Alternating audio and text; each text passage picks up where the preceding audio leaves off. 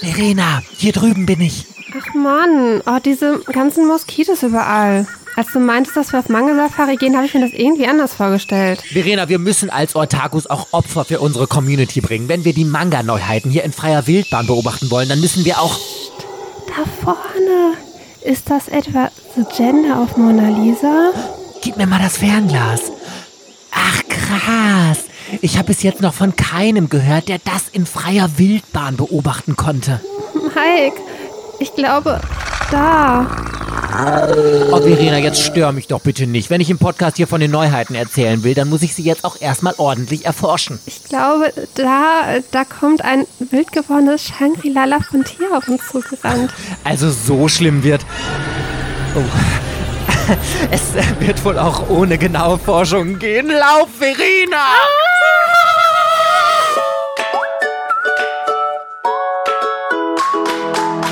Herzlich willkommen bei Otaku, dem Manga- und Anime-Podcast.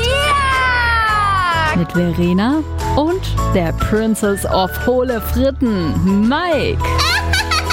Hello, hello, hello, Buddy Peoples and welcome back. Es ist Sonntag und hier sind Mike und Verena für euch. Hallo. Herzlich willkommen zu einer neuen Folge. So, wir haben uns nämlich ein neues Format ausgedacht. Und zwar wissen wir, dass ganz viele von euch ja super die Neuheiten im Manga-Bereich immer interessieren und es aber so viel den gefluteten Markt gibt, dass man kaum den Überblick behalten kann und deswegen behalten serviceorientiert eure Princess und Verena für euch den Überblick.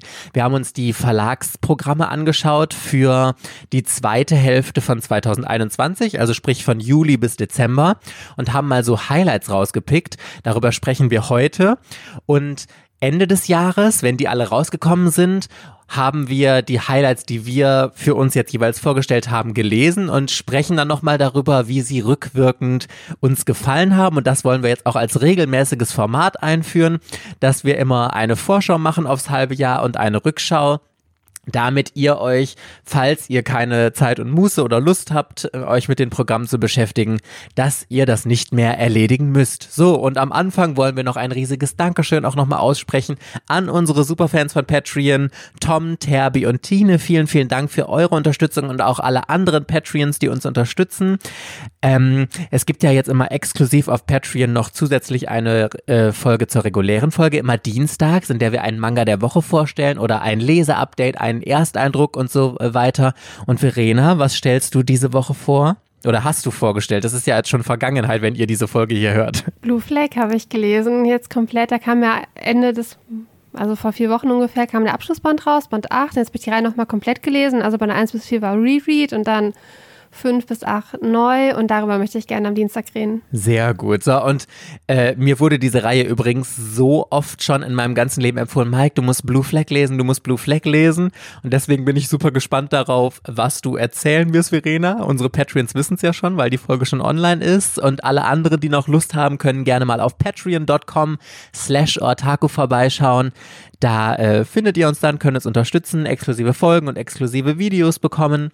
Und wir stellen euch jetzt hier die Verlagsprogramme vor. Verena, möchtest du anfangen? Mit welchem Verlag denn? Worauf bist du am meisten gespannt? Ja, komm, wir, also wir fangen ja immer mit Carlsen an, weil es der größte Verlag ist. Deswegen drehen wir es doch mal um und fangen heute mit Manga kalt an, würde ich sagen. Oh, ich, das ist natürlich das Schwierigste für mich. ja, wusste ich, wusste ich. Das ist auch der einzige Verlag, bei dem ich mich zwischen zwei Titeln nicht entscheiden konnte. Und ich bin super gespannt, weil das wäre jetzt voll von Vorteil für mich. Wenn du den einen Titel davon hast, dann kann ich einfach den anderen nehmen. Aber es würde mich ehrlich gesagt ein bisschen schockieren, wenn du einen anderen Titel hast. Ich habe jetzt theoretisch ja sechs, aber natürlich werde ich jetzt Jojo und Dore Hedoro nicht nehmen, weil ich die natürlich schon habe und äh, jetzt für mich nicht Neuheiten sind. Ähm, ich hatte vier auf meiner Liste. Wieso musst du mir das gerade so schwer machen?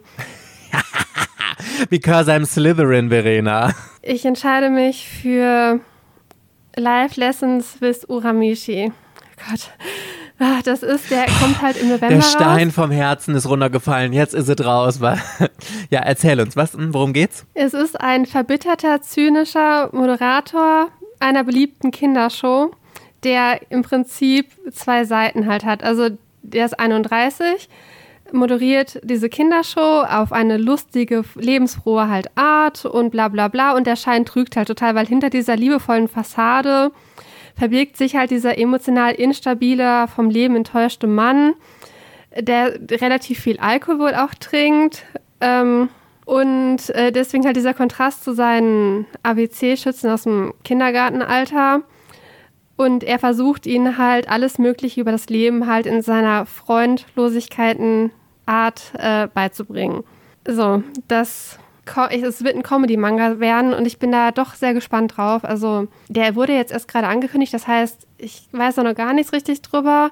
Von der Thematik interessiert er mich halt und Ultraverse sucht sich, äh, nicht Ultraverse, Manga Kult, oh Gott, Manga Kult sucht sich halt immer so Special-Titel äh, halt raus und ich könnte mir jetzt vorstellen, dass dieser Kontrast zwischen diesem Kindershow-Moderator, der aber eigentlich das Leben total scheiße findet und Alkohol trinkt und alles total zynisch sieht, dass dass mir dieser, diese Art von Humor halt sehr gut gefallen könnte. Und wenn ich das richtig verstanden habe, ist bis dahin ja auch äh, Monthly Girls Nosaki-kun ja, glaube ich, abgeschlossen. Ist ja auch eine Comedy-Reihe und dann könnte ich halt die eine durch die andere ersetzen. Ich meine auch, dass das ein, ich hoffe, dass es halt nur ein 8-Euro-Titel, weil die Bände, glaube ich, relativ dünn sind. Also, und wenn die nicht so dick sind, dann kosten die ja nur 8 Euro anstatt 10 Euro bei Manga Kult. Und äh, ich glaube, da gibt es sogar ein Anime zu, bin mir aber jetzt gerade nicht ganz so sicher. Ich weiß auch nicht, wie viele Bände es davon gibt, aber jetzt musste ich mich ja spontan entscheiden. Ich würde den halt nehmen. weißt du was? Die, lustigerweise, bei dem Titel, den du gerade vorgestellt hast, habe ich gedacht, das fasst eigentlich mein Leben komplett zusammen und eigentlich müsste ich diese Story auch lesen, weil ich weiß nicht, ob ich das irgendwann schon mal äh, offiziell im Podcast erwähnt habe, aber ich habe ja Pädagogik studiert. Man traut es mir überhaupt gar nicht zu, weil ich die Unpädagogik in Persona bin. Und ähm, ich denke jedes Mal, boah, wirklich mal so eine Stunde kann ich mich mit so einem Kind beschäftigen. Aber ganz ehrlich, wenn ich Kinder länger als eine Stunde ertragen muss, dann drehe ich durch. Boah, wirklich. Nee, boah, Kinder sind so anstrengend und Kinder wollen immer was von dir und sonst was. Und ich frage mich aus heutiger Sicht immer, Mike, wie konntest du nur so dumm sein und Pädagogik studieren, ernsthaft? Und deswegen finde ich das so witzig und mir ist der Titel gar nicht vorher so krass ins Auge gestochen, aber wo ihn du mir jetzt so schmackhaft gemacht hast, habe ich gedacht, yo, eigentlich muss ich den mal lesen, gerade wenn es so ein Comedy ist, weil er irgendwie, weil ich mich da in diesem äh, Moderator oder was auch immer das ist, total wiederfinden kann. Also äh, ich bin gespannt, was du dann dazu sagst, wenn du den Ende des Jahres dann mal vorstellst. So, also pass auf, Verena ich habe genau die zwei Titel, kann mich oder konnte mich schwer zwischen den zwei Titeln entscheiden, die du jetzt extra nicht genommen hast, weil du sie schon in deiner Sammlung hast. Und zwar JoJo's Bizarre Adventure und Doro Hedoro. Und ich nehme jetzt die gleiche Begründung wie du heran und sage, ich habe JoJo's Adventure, zumindest den ersten Part ja schon gelesen. Das ist für mich auf jeden Fall ein Pflichtkauf. Also Manga Kalt, falls ihr zuhört, natürlich unterstütze ich und kaufe das. Aber ich möchte mich jetzt trotzdem an dieser Stelle doch für Doro Hedoro entscheiden weil ich, als ich bei dir war, Verena, habe ich ja auch mal da durchgeblättert. Ich finde irgendwie den Zeichenstil auch total geil, weil das auch so, so ein bisschen so Attack on Titan mäßig so super skizzenhaft und schraffiert ist, aber gleichzeitig so super detailliert und irgendwie düster und so. Und das hat mich total angesprochen und ich mag auch diese düstere Story, die dahinter ist, mit diesem Kerl mit dem Echsenkopf. Das ist ja irgendwie so ein Zauberer. Du hattest ja auch schon mal ähm, in einer anderen Podcast-Folge ausführlich darüber erzählt. Und ich habe richtig, richtig Bock, diese Serie zu lesen und ich bin super gespannt auf Doro Hedoro. Und äh, deswegen freue ich mich da riesig drauf und ich bin froh, ich hatte gar nicht so auf dem Schirm, dass das dieses Jahr jetzt rauskommt. Das ist auch so kompliziert. Deswegen seid froh, dass ihr diese Programme nicht so unter die Lupe nehmen müsst. Es ist so unfucking fassbar kompliziert und ich habe stundenlang in der Vorbereitung jetzt für diese Folge gebraucht, mal hier ein Programm, äh, das Programm von dem und dem Verlag rauszusuchen und so. Und äh, Tokyo Pop und Panini haben zum Zeitpunkt, wenn wir das hier aufnehmen, ihre Programme auch noch gar nicht veröffentlicht. Deswegen sind die jetzt heute nicht mit drin und äh, it was äh, viel, viel arbeitsintensive Zeit und ich bin so froh, dass ich jetzt mich für Doro Hedoro entscheiden kann, weil ich ansonsten noch nicht so viel jetzt im Manga-Kalt-Programm irgendwie Gutes gefunden habe. Ähm, wie viele Bände gab es von Doro Hedoro nochmal? Original 23, aber das kommt ja in Sammelbände und das sind dann irgendwie elf Sammelbände oder so. Ich meine, das ist 2 in 1 und Band 1 ist 3 in 1 und die sind auch relativ kostengünstig, also äh, nicht so wie Blade of the Immortal, sondern normaler Preis halt. Also ich finde es auf jeden Fall empfehlenswert. Also man kann reinschnuppern. Der Anime auf Netflix deckt ungefähr die ersten sechs bis sieben Bände ab, ist aber natürlich der Zeichenstil und der Anime ist halt überhaupt nicht vergleichbar. Alle lieben die Hexer mehr als die normalen Menschen, die keine magischen Kräfte haben. Es ist auf jeden Fall lesenswert und es ist halt was Einzigartiges, dass sowas hat man halt vorher noch nicht gelesen. Also wirklich, wirklich gut. Ich habe den ja jetzt komplett auf Englisch gelesen. Ich meine aber nicht, dass ich im Podcast drüber geredet. Ich glaube, ich habe mal in irgendeinem Video drüber geredet, aber nicht im Podcast. Ich wüsste zumindest nicht wann. Ja, echt nicht? Ich meine, du hättest im Podcast mal drüber geredet. Aber ansonsten ein Grund mehr, mal auf äh, patreon.com slash otaku vorbeizuschauen, weil Verena da auch sehr viel stundenlange Videos hochlädt, die ich wirklich abgöttisch liebe. Es gibt nichts Entspannenderes, als Verena bei einem Unboxing zuzugucken, wenn sie dann über die Serien redet und wenn sie dann noch erzählt, wie ihr was gefallen hat und so, kann ich sehr, sehr empfehlen. Ich glaube, ähm, unsere Patreons können das alle bestätigen. Okay, Verena, ich mache jetzt mal weiter. Ähm, mit Hayabusa, denn da ist einer der wenigen Titel drin, auf die ich mich wirklich extrem freue. Ich muss sagen, ich habe mir alle Verlagsprogramme ja angeschaut, die jetzt schon veröffentlicht sind und es gibt super wenig, was mich tatsächlich anspricht. Also ich, das, was jetzt Ende des Jahres oder in der zweiten Hälfte 2021 rauskommt, hat mich zum größten Teil super enttäuscht. So viel 0815 Zeug und weiß ich nicht, alles überhaupt nicht ansprechen. Und es gibt nur ganz, ganz wenige Highlights und eins davon ist für mich von Hayabusa, The Gender of Mona Lisa da habe ich auch durchgeblättert und ich habe am Anfang gedacht, aha, was könnte das sein? Und das sieht ja erstmal ganz interessant aus und so. Ich will mal gerade ähm, so ein bisschen die Inhaltsangabe vorlesen, weil ich finde, die sagt schon super viel aus. Welches Geschlecht hat die Mona Lisa? War Leonardo da Vincis Modell wirklich eine Frau? Viele Mythen ranken sich um dieses Gemälde und man munkelt sogar, dass es beide Geschlechter in sich vereint. Mit dieser Frage beschäftigt sich auch Hinase. Hinase lebt in einer Welt, in die alle Menschen ohne Geschlecht hineingeboren werden. Erst mit der Vollendung des zwölften Lebensjahrs entscheidet man sich, ob man ein Leben als Mann oder Frau führen möchte. Hinase ist schon 18 und hat sich immer noch nicht entschieden. Das ist für alle ein Problem, außer für für Hinase. Und ich finde das so toll, wirklich. Das ist ja auch mein Leben so, my life in a nutshell zusammengefasst. Ich finde das Konzept dahinter so geil, dass alle Menschen geschlechtsneutral auf die Welt kommen und dass du dann erstmal Lebenserfahrung sammeln kannst. Zwölf ist jetzt natürlich schon relativ früh, obwohl ich glaube, die meisten Menschen haben das schon so ein bisschen im Gefühl, was so das Geschlecht ist, mit dem sie sich identifizieren. Und wenn, wie geil wäre das bitte, wenn wir alle so auf die Welt kommen und wenn du dich dann selbst entscheiden kannst und nicht von der Natur das vorgegeben kriegst, dass dir nicht das Problem passieren kann, dass ähm, dein Körper nicht mit dem übereinstimmt, mit dem, mit dem Geschlecht, mit dem du dich identifizieren kannst und so. Und ich finde das so interessant, vor allem an diesem Gemälde aufgehängt mit Mona Lisa und so. Das klingt so spannend. Ich bin so gespannt auf diese Serie. Und ich finde es auch super interessant, weil eigentlich klingt das ja nach so einer total offenen Welt. Ich meine, alle Menschen sind geschlechtsneutral, sage ich jetzt mal, bis sie zwölf sind. Warum wird es dann auf einmal zum Problem, wenn man sich dann noch nicht für ein Geschlecht entscheidet? Und dann diese Protagonistin, obwohl das ja jetzt schon sehr äh, so ein bisschen dargestellt wird, als wäre sie weiblich, obwohl es ja geschlechtsneutral ist und sie sich nicht entscheiden möchte ich, ich bin ganz begeistert. Und als ich das Hayabusa-Programm durchgelesen habe, und da ist, ist ja super viel Boys Love natürlich drin, und dann kam wieder dieser, dieser tolle äh, Titel, der so ein bisschen mit diesem Genderless Boyfriend zu vergleichen ist, obwohl mich das hier tausendmal mehr anspricht noch. Ich bin super begeistert davon. Ich kann es kaum erwarten, diesen Titel in Händen zu halten. Und ich freue mich schon, wenn ich dann hoffentlich irgendwas dazu sagen kann. Und vor allem hat Hayabusa noch dazu geschrieben, türkise Farbelemente auf allen Seiten nur in der Erstauflage und ach, selbst wenn es nur so Nuancen sind, so ein lustig schöner farbiger Touch in Mangas spricht mich sehr an, zumal Türkis meine Lieblingsfarbe ist. Ah, schon ganz geil, oder? Also ich fand auch der Titel, der las ich, also die Beschreibung las ich sehr, sehr, sehr gut. Ähm, ich fand auch das Programm jetzt, was für Herbst, Winter angekündigt wurde, das passt perfekt zu dem Programm, was sie jetzt zum Startprogramm halt rausgebracht haben. Also, dass sie halt diese Themen haben, natürlich ganz viel Boys Love, dann aber auch wieder dieses Identifizieren oder dass wie man sich selbst identifiziert, ob man als Mann oder als Frau, Genderrollen, äh, durchbrechende Themen halt.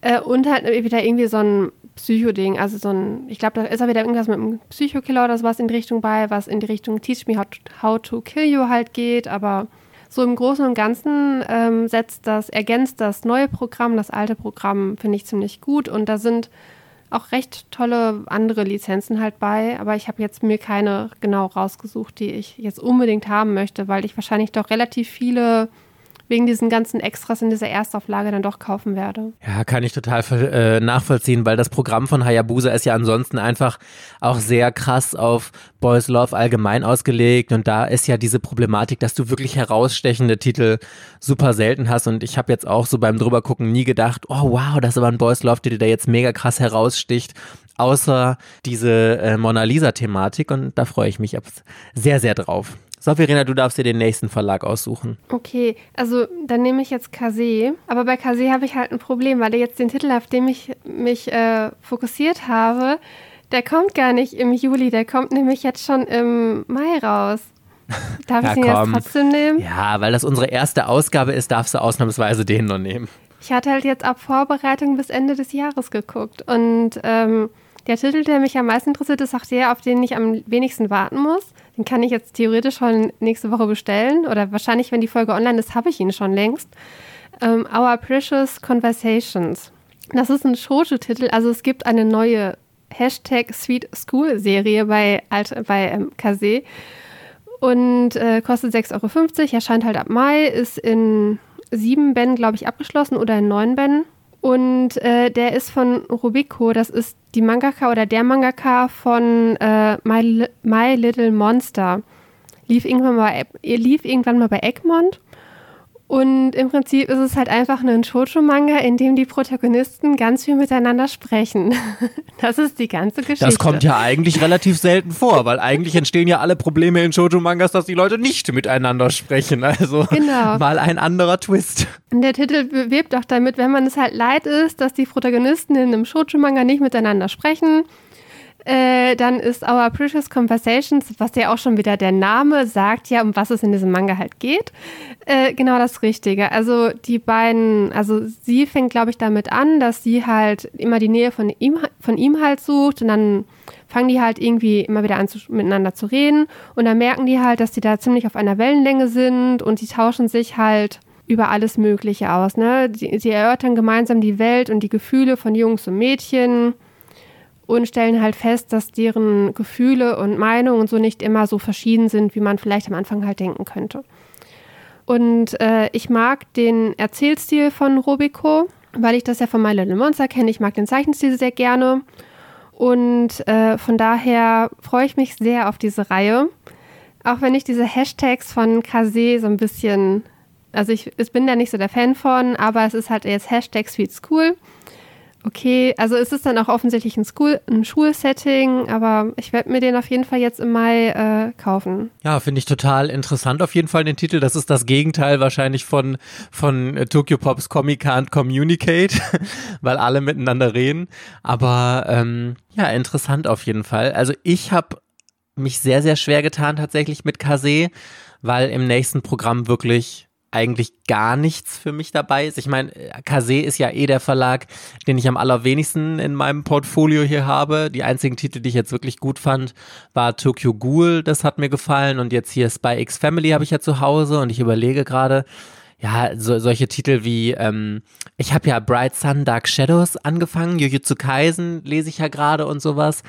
Ähm, also es kommt immer ein bisschen mehr, aber haben wir ja erzählt nach dem Interview mit Kase, haben wir beide total Bock, den Verlag mehr zu unterstützen, aber leider ist im, in, im Ende des Jahresprogramm nicht so viel dabei. Das Einzige, was ich tatsächlich ganz interessant finde, ist auch gleichzeitig so der Highlight-Titel von Kase, den sie am krassesten promoten, und zwar die äh, Silberprinzessin der greift diese Geschichte von Prinzessin Kaguya auf, ist ja eigentlich sogar relativ bekannt, weil die Thematik dahinter wurde schon von ganz vielen Mangakas aufgegriffen. Zum Beispiel Schneeprinzessin Kaguya ist ja sogar, oder Prinzessin Kaguya ist einer der Filme von Sailor Moon und ähm, ich glaube auch der Film den ich ja so gefeiert habe, Die bunte Seite des Mondes, Over the Moon von Netflix, basiert auch auf dieser Legende von Prinzessin Kaguya und so. Und ich frage mich, ob das jetzt auch wieder so eine Eigeninterpretation ist oder ob das wirklich die Geschichte ist, diese ursprüngliche Geschichte. Da muss ich mich mal drüber informieren, das würde mich interessieren. Auf jeden Fall geht es darum, dass Kaguya eben, diese Prinzessin vom Mond, lebt da, ist wohl so ein sehr, sehr freches Mädchen und der Palast wird dann angegriffen und es gibt irgendwie so eine Art Putsch und der König wird gestürmt, schafft es aber gerade noch, seine Tochter irgendwie zu retten und in einer Kapsel auf die Erde zu schicken. Äh, und dann geht erstmal alles so den normalen Weg. Auf dem Mond regiert dann jemand anders und Kaguya ähm, ist für tot erklärt worden und kehrt dann irgendwann wieder zurück, um den Mond wieder zurückzuerobern. So habe ich das jetzt verstanden. Klingt eigentlich ganz interessant. Das ist vom Autor oder Autorin, ich weiß es ehrlich gesagt nicht so genau, von Spy X Family. Der Zeichenstil, den finde ich ja super, super schön. Deswegen klingt das schon mal interessant. Ist in fünf Bänden abgeschlossen. Ich, ist auf jeden Fall die Reihe, die ich am interessantesten aus dem Programm finde ich bin nur ehrlich gesagt noch nicht zu 100% davon überzeugt, ob sie mir gefallen wird, weil ich noch nicht so richtig einschätzen kann, wie die Thematik, also worauf der Schwerpunkt so gelegt ist in diesem Manga. Wird es jetzt irgendwie, packen sie da jetzt noch eine Love Story rein, obwohl das jetzt ehrlich gesagt ähm, noch nicht so ganz äh, klingt, außer in der Inhaltsangabe, dass sie irgendwie mit so einem Feldherren sich da anschließen. Da könnte ich mir vorstellen, dass es da eventuell, aber dann hätte, glaube ich, Kase mehr darauf ähm, den Fokus auch in der Inhaltsbeschreibung gelegt oder ob es jetzt einfach wirklich so ein Fantasy-Setting ist. Also ich bin noch nicht so gespannt, äh, noch nicht so sicher, in welche Richtung das geht und freue mich dann schon, wenn ich dann darüber berichten kann. Also Silberprinzessin, vom, von den Covern her sieht das halt mega, mega schön aus und es soll ja auch perfekt passen, wenn nämlich Spy X Family in diesen Wartemodus kommt, weil wir den japanischen Stand eingeholt haben, dann können wir sagen, hey, oder die Kase kann sagen, hi, alle äh, Spy X Family Fans, lest doch äh, die Silberprinzessin ist gleicher Mangaka, ähm, also auch hoffentlich ähnlicher Erzählstil und so. Ich hoffe, dass das so ein bisschen Comedy-Elemente halt hat, weil und ich fände es auch gut, wenn das äh, diese Originalstory nicht 100% ähm, sich nicht hundertprozentig dran hält. Das gefällt mir besser. Ja, ich finde auch eigentlich so eigene Interpretationen, Präzisionen ganz schön, muss ich sagen. Und ich bin auf jeden Fall super gespannt darauf. So, sollen wir mit Carlsen kommen? Wir machen jetzt mit Carlsen weiter. Da bin ich gespannt, für was du dich entschieden hast. Also ich habe mich entschieden für die neue Reihe von Miki Yoshikawa. Das ist der Mangaka von Yamada-kun and the Seven Witches. Von ihm kommt eine neue Reihe, die heißt A Couple of Cook Kokos oder so ähnlich, A Couple of Kokos. Ähm, das ist eine Comedy-Romance-Reihe. Also da sind irgendwie, da wurden irgendwie zwei Kinder nach der Geburt halt vertauscht und der eine kriegt das dann halt irgendwie raus und ähm, ist dann halt auf der Suche nach seiner richtigen Familie, trifft dann da so ein Mädel, äh, die, die überredet ihn dann halt, dass er ihr Freund sein soll, weil sie nicht verlobt werden möchte. Und aus irgendwelchen Gründen äh, ist es dann halt wohl so, dass genau die beiden die Kinder sind, die halt früher vertauscht worden sind und sie sollen auch noch heiraten. Genau. Und das soll halt eine süße Rom-Com sein. Im, ich hoffe, im Stil von Yamada-kun. Und das Besondere an dieser Reihe ist halt irgendwie, die waren Überraschungshit 2020 und Band 1 musste nach Erscheinen direkt viermal nachgedruckt werden, schreibt Carlsen. Und das gab es in den 60 Jahren dieses Verlags von Kodansha gab es das halt noch nicht, dass ein Band so häufig nachgedruckt werden musste. Wobei natürlich, das hängt auch von der Auflage ab. Ne? Also wenn die von vornherein eine hohe Auflage drucken, müssen sie nicht so schnell nachdrucken. Aber das zeigt halt, dass die Reihe deutlich besser angekommen ist, als man halt vermutet hatte.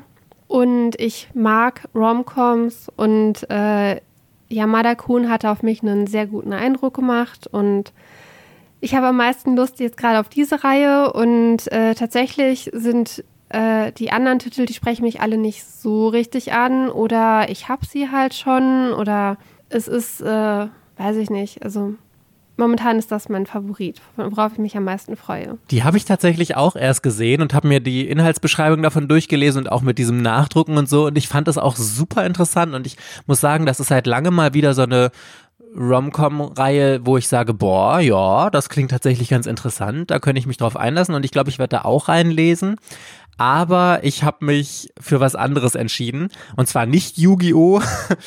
Yu-Gi-Oh! habe ich jetzt extra, auch wenn das wirklich das absolute Highlight ist, auf das ich mich überhaupt von Carlsen freue, aber es ist ja halt eine Neuauflage, ich kenne diese Reihe und da macht es jetzt nicht so viel Sinn, irgendwie sich drauf zu freuen. Ich hatte erst noch eine andere Reihe mit Biegen und Brechen genommen, weil, ey, das Problem bei Carlsen ist, wirklich, die haben so übertrieben krasse Highlights im neuen Programm, aber alle erst ab nächstes Jahr, alle erst ab Januar. Neues von Naoki Urasawa und ich habe jetzt ehrlich gesagt gerade auf spontan vergessen, da waren noch so ein paar Highlights, weil ich gedacht habe, geil, geil, ich kann mich gar nicht entscheiden, welches ich nehme und dann habe ich auf die Veröffentlichungsdaten geguckt und habe gedacht, verdammte Scheiße, das kommt ja alles erst 2022 raus, das kann ich gar nicht nehmen. So, und dann hatte ich das Problem und ich habe jetzt gerade spontan vor dieser Aufnahme noch entdeckt, auch wenn der Titel ähm, offiziell als Januar 2022 Neuheit gelistet wird, erscheint er am 20. Dezember 2021, weil bei Carlsen ist es ja so, dass die Neuheiten immer ein paar Tage vor Monatswechsel äh, rauskommen. Und habe ich gedacht, ja, also auch wenn er als Januar-Neuheit gilt, er kommt am 20. Dezember 2020 raus, also zählt er ja absolut noch in dieses Jahr, finde ich. Und zwar Tomi von Junji Ito. Da freue ich mich so sehr drauf. Junji Ito habe ich ja schon mal vorgestellt, der Meister des Horrors. Und ich freue mich riesig, dass Carlsen jetzt entdeckt hat, äh, diese Deluxe-Ausgaben. Die letzte Deluxe-Ausgabe, wie hieß denn nochmal, was sie da rausgebracht hatten, Verena von Junji Ito? Uzumaki Gio? und was noch? Ah ja, Gio, das mit den, das mit den Fischen, die, äh, die auf Stelzen da irgendwie rumlaufen, genau. Und Junji Ito ist so großartig und eine der am allermeisten gehypten Serien von ihm ist tatsächlich Tomi. Das erinnert mich so ein bisschen immer an, wie heißt denn diese, dieser eine Horrorfilm mit dem Mädchen und diesem komischen Auto? Ich weiß es ehrlich gesagt nicht. Da gibt es bestimmt ganz viele, die so ja, das Ja, das es sind ganz viele Horrorfilme mit Mädchen als gruselige okay. Hauptdarstellerin. Ist ein Argument, ja, beruhig dich, Verena. Nee, und es geht auf jeden Fall um so ein, ein wunderschönes Mädchen, die äh, für alle Männer einfach nur unfassbar attraktiv ist. Alle stehen total auf sie und sie wird immer wieder Opfer oder immer wieder von irgendwelchen Männern, die total auf sie stehen, ermordet wacht dann aber immer wieder auf. Also ich kann das jetzt nicht so detailliert beschreiben, das ist so ein bisschen grob zusammengefasst die Beschreibung, die Carlsen draufschreibt, aber ich finde, das klingt so interessant und es ist einfach von Junji Ito. Ich brauchte überhaupt gar nicht drüber nachdenken. Natürlich wird das äh, safe sowas von gekauft. Ich habe auch schon auf Twitter, zum Beispiel der Marco von EMA hatte getwittert, dass er sich so riesig darüber freut, dass diese Serie jetzt veröffentlicht wird und so. Und da haben auch einige noch drunter geschrieben, die Junji Ito-Fans sind. Richtet sich natürlich immer eher an ein älteres Publikum. Ich merke tatsächlich sehr, dass mein Geschmack sehr in Design-Richtung immer stärker gedrückt wird, dass ältere Serien, ältere Leute, irgendwas, das ein älteres Publikum anspricht, das ist ganz, ganz krass mein Geschmack geworden.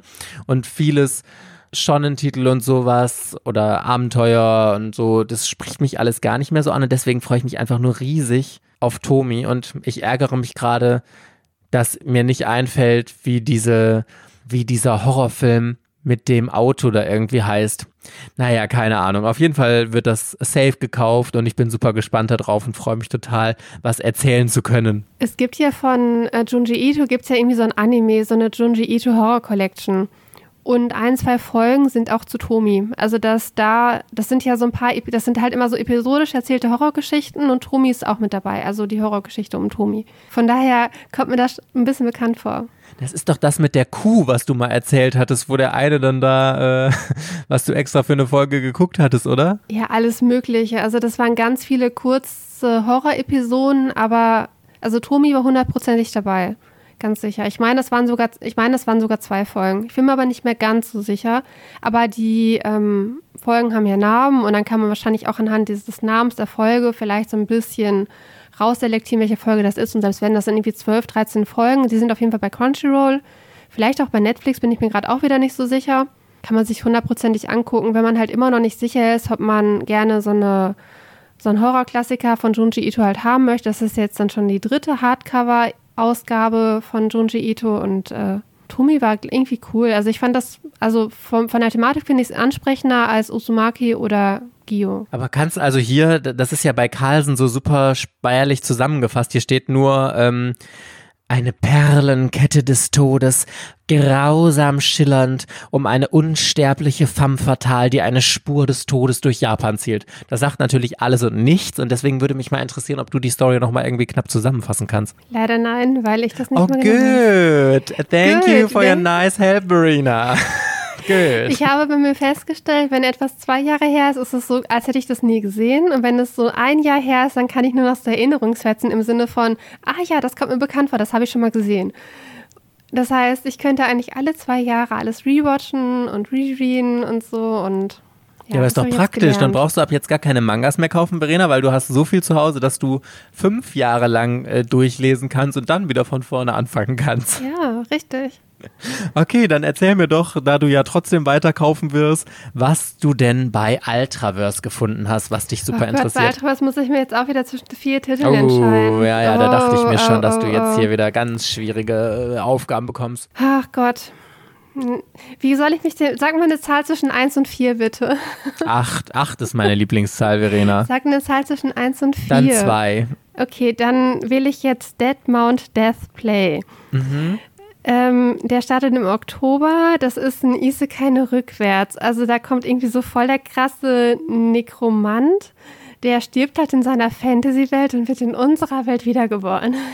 Heftig, ne? Nekromanten, das sind doch Leute, die Tote wieder zum Leben erwecken können, oder? Ja, genau. Hm, okay. Genau, der Camp ist halt irgendwie ein super krasser Kampf zwischen dem Held und, und diesem Nekromanten und dieser Nekromant stirbt halt dann und er kommt halt in unserer Welt wieder, aber in unserer Welt erwacht er in einer Person, die gerade ermordet wurde. Das heißt, er, er, ihm wurde irgendwie die Kehle aufgeschlitzt und er läuft dann halt in unserer Welt durch Tokio oder so äh, mit aufgeschlitzter Kehle rum. Keine Ahnung, der wird sogar irgendwie über Video und sowas halt beobachtet und alle wundern sich, wieso läuft der denn der jetzt doch rum? Der ist, müsste doch schon längst tot sein. Und dann trifft er halt so ein Mädel auf jeden Fall, die ihn wohl umgebracht hat. Das ist also irgendwie alles total strange. Ich habe mir da äh, die ersten Chapter mal angeguckt vom Zeichenstil. Ich finde den Zeichenstil halt extrem hübsch. Wo ich noch ein bisschen skeptisch bin, also die Frauen haben halt große Brüste wieder in diesem in dieser Story. Das heißt, ich weiß nicht, in, welch, in welcher Art und Weise edgy Elemente halt da wichtig sind. Aber so von der Grundproblematik finde ich es halt total interessant, äh, dass es halt ein Isekai ist und nicht wie in eine Fantasy-Welt, sondern so ein Fantasy-Charakter in unsere Welt. Und deswegen wäre ich halt doch gespannt darauf, mindestens Band 1 mal zu lesen, um mir da einen Eindruck zu machen, in welche Richtung das in unserer Welt geht, weil es ja doch schon verdächtig ist, äh, dass dieser Hauptcharakter in unserer Welt halt gerade getötet wurde. Also die Person, als der er wieder erwacht ist. Und was steckt halt dahinter? Was hat es mit diesem komischen Mädel auf sich? Warum wurde dieser Mord videoüberwacht und beobachtet und alle wissen, dass er halt eigentlich tot sein sollte? Warum kümmert sich keiner darum, dass er mit einer aufgeschnittenen Kehle halt rumläuft? Ja, viele Fragen warten halt da auf den mächtigen Nekromanten. In Japan gibt es bisher sechs Bände und der soll halt sieben Euro kosten. Ja, ich bin gespannt. Also ich finde es ganz witzig, weil Ultraverse ist für mich ja absolut der Isekai-Verlag geworden, weil sie gefühlt kaum was anderes im Programm haben. Ich fand, ich finde die Titel von Ultraverse so geil. Also keine Ahnung, worum es geht, aber ich habe einen wieder gelesen, habe ich nur gedacht, ey, Ultraverse hat die geilsten Titel ohne Gleichen. Da kommt nämlich ein Manga raus, der heißt Ich bin ein Behemoth von höchstem Rang, lebe aber als Kätzchen bei einer Elfe. WTF, was ist das für ein random Titel hier? Wie, wie kommt man da drauf auf so einem Titel? Das ist wie, ich habe 300 Jahre Schleim getötet und aus Versehen das höchste Level erreicht und so und solche gestörten Titel findet man irgendwie immer nur bei Ultraverse. Aber ich muss auch sagen, ich finde solche Titel irgendwie nicht geil. Ich mag klassische Titel, wenn es einfach irgendwie was Schmissiges ist und irgendwie sowas toucht mich jetzt nicht so richtig. Wie zum Beispiel das, was ich genommen habe. Denn auch bei Ultraverse hatte ich tatsächlich das Problem, dass ich gedacht habe, hm, da spricht mich irgendwie gar nichts so richtig von an. Das Problem habe ich ja schon länger, dass ich bei Ultraverse irgendwie nichts mehr finde, auch wenn ich den Verlag an sich super, super toll finde und so gerne unterstützen würde. Das Einzige, was ich jetzt ganz nett finde, ist Shangri-La Frontier. Das hatte Jo Kaps ja in unserem Interview, das wir im Dezember mit ihm geführt haben, so ein bisschen gehypt. Da war, glaube ich, der allererste Band gerade von Shangri-La Frontier draußen und sie äh, haben den direkt eingekauft, auch wenn noch nicht so viel feststand, wohin es überhaupt geht. Aber es geht ja um einen Jungen, der totaler Videospiel-Fanatiker ist, aber immer so Spiele spielt, die eigentlich total scheiße sind. Und das ist so ein bisschen wie Trash-Filme. Man steht einfach auf diesen total trashigen Aspekt, auch wenn irgendwas nicht gut ist. Etwas ist so schlecht, dass es schon wieder witzig ist. Und solche Spiele sucht er sich halt aus und äh, spielt dann eben das Spiel Shangri-La Frontier, wo er so ein komisches, hässliches, äh, wie, wie nennt man, Character-Ding da für sich designt, mit so einem Vogelkopf und so. Und dann driftet auf einmal alles ab. Und das ist also, das ist so ein Virtual Reality Spiel.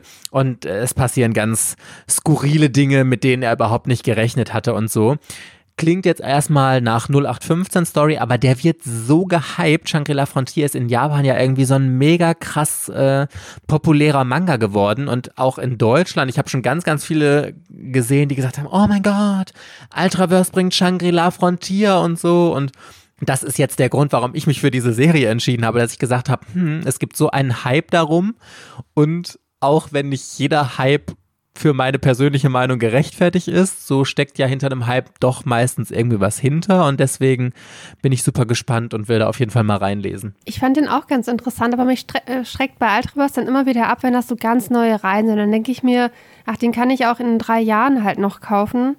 Wenn mehrere Bände draußen sind, dann kann ich den halt dann in einem Rutsch lesen weil der, also als sie den angekündigt haben und irgendwie, da gab es diesen Band 1, glaube ich, gerade erst oder der war noch nicht mal fertig. Also das war schon krass. Und das war, aber das war, ist jetzt auch ein Titel, wo man nicht sagen kann, wie der Name schon verrät. Und äh, ich fand jetzt diesen Behemoth-Titel, der als Elfe bei einer, als Katze bei einer Elfe lebt, fand ich jetzt eigentlich ganz cool vom Namen. Wobei der Name ja schon sagt, um was es halt geht. Irgendwie.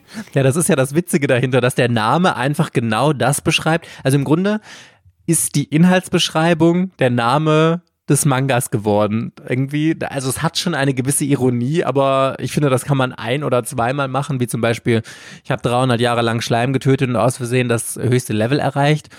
Das ist so, wenn man sich bei einem Verlag bewerben muss, dann musst du ja immer, dann musst du drei verschiedene Inhaltsangaben machen, so wie ich das gelernt habe. Du musst einmal dein Buch oder am besten äh, in einem einzigen Satz zusammenfassen, dann in so einem kleineren Absatz ganz kurz und knackig die Handlung zusammenfassen und dann hast du irgendwie noch mal eine Seite, um die komplette Handlung oder also die komplette Handlung wirklich aufzudröseln, was passiert in der Geschichte und bliblablö und dann noch eine Leseprobe und damit bewirbt man sich bei einem Verlag.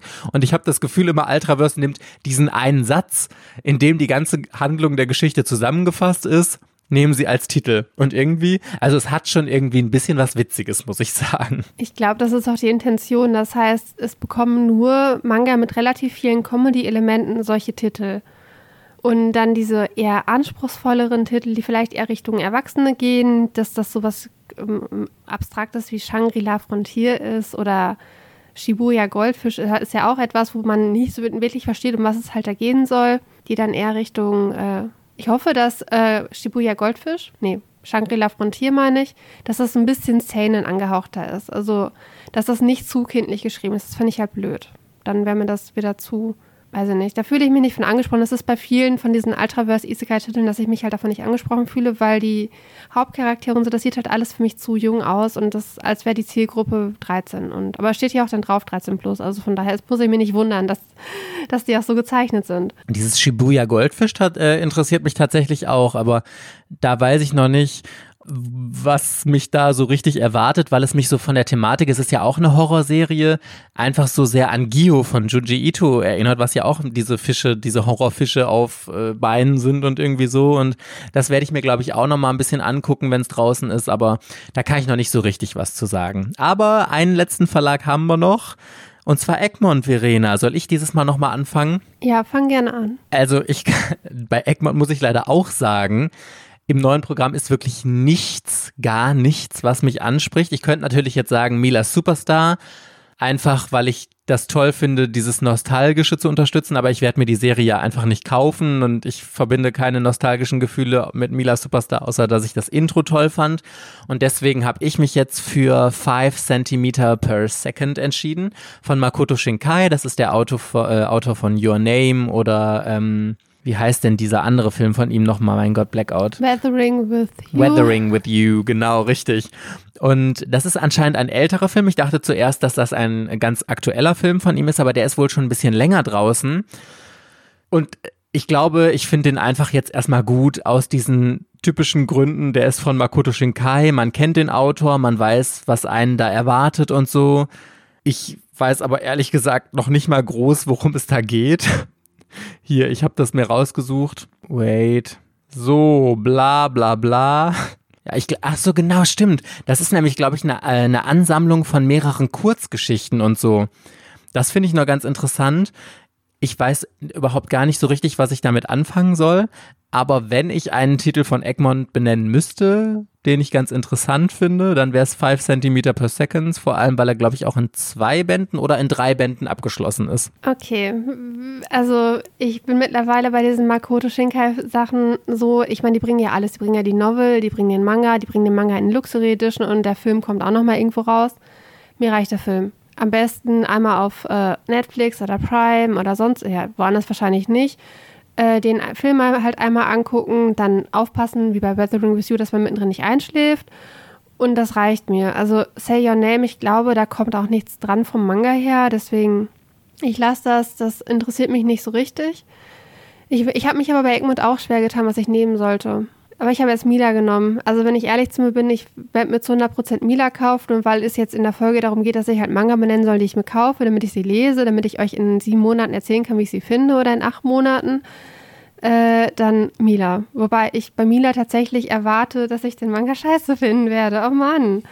Also egal wie groß die Nostalgiebrille halt bei Mila halt ist, ich, sie wird nicht ausreichen, um dieses Werk der Brutalität gegen Schülerinnen äh, gut zu finden. Ich bin ganz schockiert gerade davon, weil ich, ich, ich kann das schlecht einschätzen, dass du sagst, ja, du wirst ihn auf jeden Fall kaufen, aber du wirst ihn dann trotzdem scheiße finden. Also äh, very, very interesting. Das, also ich, mittlerweile weiß ich ja, der Manga kostet 25 Euro und es sind vier Bände. Das heißt, Mila wird komplett 100 Euro kosten in dieser Luxusausgabe. Ich denke, das wird halt so von der Qualität, das wird dieses normale Manga-Papier sein, ein bisschen größeres Format, ähm, Hardcover natürlich. Ich glaube auch nicht, dass es da Farbseiten zu geben wird, weil der Manga halt von 1969 ist. Also zumindest steht auf ähm, Barker steht halt als Jahr 1969. Ich weiß aber nicht, ob da das letzte Ch Chapter erschienen ist oder das erste Chapter. Aber also es sind halt die alten Volleyballregeln, da kann man halt, äh, ja, ist vollkommen egal, welche Volleyballregeln das in dem Manga halt sind. Aber der Manga ist halt so unglaublich brutal. Also ist ja natürlich Teamgeist, man will weiterkommen, man will die beste Mannschaft werden, Mila will die beste Volleyballspielerin werden. Sie freundet sich auch mit den Mädchen die halt irgendwann mit allen an, auch wenn sie vorher Konkurrenten waren. Es gibt auch irgendwann eine Nationalmannschaft, wo die halt alle drin spielen, bla bla bla. Aber die Trainingsmethoden. Oh Mann, diese Trainingsmethoden. Also ich weiß nicht, jetzt mittlerweile ist es so, wenn einem ein Ball an den Kopf geschmissen wird, dann ist das halt ein Riesendrama. Die ganze Mannschaft rennt hin und fragt, ob man, äh, ob man okay ist. Und bei Mila war das eine Standard-Trainingsmethode, dass man, äh, weiß ich nicht, dass sie keine Ahnung, 100 Annahmen machen müssen. Und wenn sie halt nicht mehr können, dann werden ihnen trotzdem noch 30 Bälle auf die geworfen, an den Kopf, in den Bauch, an den Rücken, bis die halt zusammenbrechen. Ich glaube, die werden sogar im Manga geschlagen, das hat mir eine Freundin erzählt die den Manga auf Japanisch gelesen hat. Also der soll halt richtig brutal sein. Und ich frage mich, wie Egmont das machen wird. Also natürlich, die müssen den Namen ändern, weil Mila im Original nicht Mila heißt, sondern anders. Aber wenn der Manga Mila Superstar heißt, dann können sie ihn ja nicht, dann können sie die, den Hauptcharakter ja nicht äh, anders nennen. Dann muss sie ja auch Mila heißen. Und ich frage mich, wie die das halt machen, wenn da der, ich weiß nicht, ob der Trainer tatsächlich auf einmal da seine Volleyballspielerin halt schlägt, weil die nicht mehr können und dann schlägt er die, damit die zur Vernunft kommen und auch weiterspielen können oder sowas in die Richtung. Aber das ist, äh, das sind äh, Trainingsmethoden von fast der Steinzeit. So ja, ungefähr. voll. Ah, ich bin da auch immer so hin und her gerissen, weil mein Herz pocht in zwei verschiedene Gegenden, weil ich mir denke, auf der einen Seite freue ich mich so sehr, dass Egmont diesen Schritt allgemein wagt und irgendeinen Klassiker rausbringt, der es noch nie nach Deutschland geschafft hat, weil wir oder ganz, ganz viele wünschen sich ja immer irgendwelche Klassiker, die früher äh, im Fernsehen liefen, die wir so in unserer Kindheit im Anime-Programm gesehen haben, die es aber nie als Manga nach Deutschland geschafft haben oder Neuauflagen oder sowas zum Beispiel.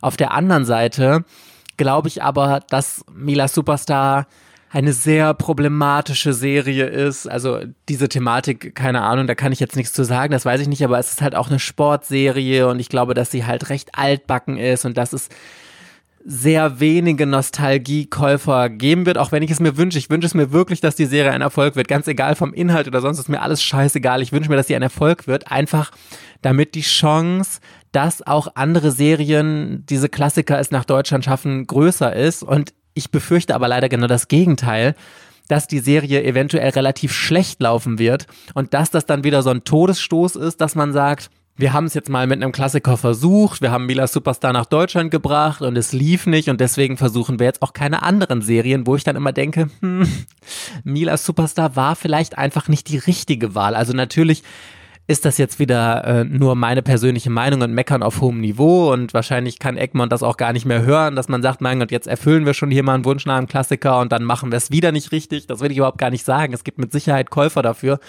Aber also ich habe tatsächlich ein bisschen Sorge, dass diese Serie eine falsche Wahl war, die sie getroffen haben und hoffe so sehr, dass Mila Superstar ein Erfolg wird, trotz allem, was dagegen spricht damit es dann auch weitere Klassiker nach Deutschland schaffen. Aber irgendwie mein Bauchgefühl sagt mir, dass das nur eine relativ kleine Käuferschaft finden wird. Also unser Bauchgefühl lag ja schon ein paar Mal bei Egmont daneben. Also zum Beispiel ist ja auch die Sailor Moon Eternal Edition, die ist ja auch relativ erfolgreich. Also ich meine, in diesen Jahrescharts war die ja auch dann irgendwie mal auf Platz 1 oder so. War doch, ist doch richtig, ne? Ja, ja, genau. Die ersten drei Plätze war, glaube ich, Sailor Moon Eternal. Und da haben wir halt auch gedacht, das kauft ja keiner, also viel zu teuer. Ähm, bla bla bla, die Seiten sind vielleicht durchschauen, aber es wurde halt doch gekauft. Und ich glaube, dass Mila auch wirklich funktionieren kann. Also vielleicht muss man dann für die, äh, die sich nicht so ganz sicher sind, draufschreiben, dass das Ganze unzensiert ist und ab 18. dann kaufen das auch die anderen, die es nur kaufen, weil da empfohlen ab 18 draufsteht und das ist unzensiert. Also dass man ja auch alle Gewaltszenen gegen Schülerinnen gut sehen kann. Ja, bin gespannt, ob sie das einordnen irgendwie, dass man da irgendwie zu, obwohl ich glaube, jeder weiß, dass das nicht mehr geht und da weiß ich nicht. Ich bin auf jeden Fall gespannt, wie die Ausgabe aussehen wird, da du es dir ja kaufen wirst, kannst du ja dann berichten. Wann kommt der nochmal raus? Im Oktober? November, 3.11. ist Erscheinungstermin. Gut, dann sind wir auf jeden Fall gespannt. Vielen, vielen Dank, Party Peoples, fürs Einschalten. Wenn ihr mögt äh, und zusätzliche Folgen braucht und nicht genug von Ortaco bekommt, schaut wie gesagt gerne mal auf patreon.com slash ortaco vorbei und ansonsten ansonsten hören wir uns dann nächste Woche Sonntag in der nächsten Folge wieder. Bis dann. Tschüss. Ciao.